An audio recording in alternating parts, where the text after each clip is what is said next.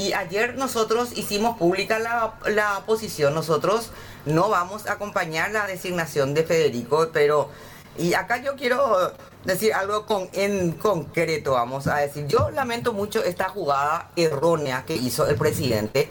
Eh, ¿En qué sentido? Eh, Federico González fue un emisario en un operativo o como se llame, que nunca está bien claro qué es lo que se quiso hacer, etcétera. Pero él en la realidad fue el emisario. Y yo de verdad lamento, yo tengo mis diferencias con Federico. Eh, si, hasta si le preguntas, él, hemos tenido encontronazos por otros motivos, pero realmente en Cancillería, porque es importante también resaltar y me van a disculpar la gente porque yo estoy como médica con un monotema que es COVID.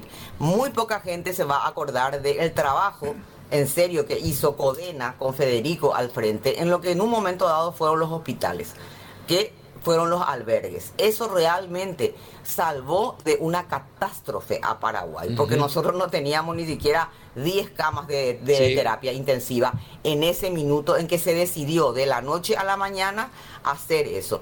Otras personas que lo conocen a él también saben que creo que él estuvo como embajador eh, eh, antes en Argentina o en algún lugar. Él ha hecho gestiones eh, yo, lo, yo sé a través de pediatría, ha ayudado a muchísima gente en su carácter de diplomático, vamos a decir, no solamente en la pandemia, sino antes ya con este tema de los niños que se van al Garrahan, etcétera. Y lo último que muy pocas personas saben, porque probablemente esta es una cuestión que los que somos muy obsesivos estamos detrás, Federico era una pieza clave, espero que Euclides también lo haga en toda la negociación que se está haciendo en este minuto para conseguir las vacunas COVID, para que lleguen en febrero, marzo, abril lo antes posible. Todas las gestiones se estaban haciendo a través de Cancillería y por supuesto con Mazzoleni. Así que de verdad a mí me parece que el presidente eh, hizo un mal cambio, o sea, en el sentido de quitarlo a una persona que de hecho ya estaba en un lugar que tenía que ver con Itaipú, lo lleva a Itaipú, lo eh, desviste ese lugar que para mí, en serio, él, yo me quedé sorprendida porque sé el trabajo que estaba haciendo Federico en el tema de las vacunas, de lo que hizo en albergue y de todo lo que se tiene que hacer todavía en el tema de relaciones exteriores.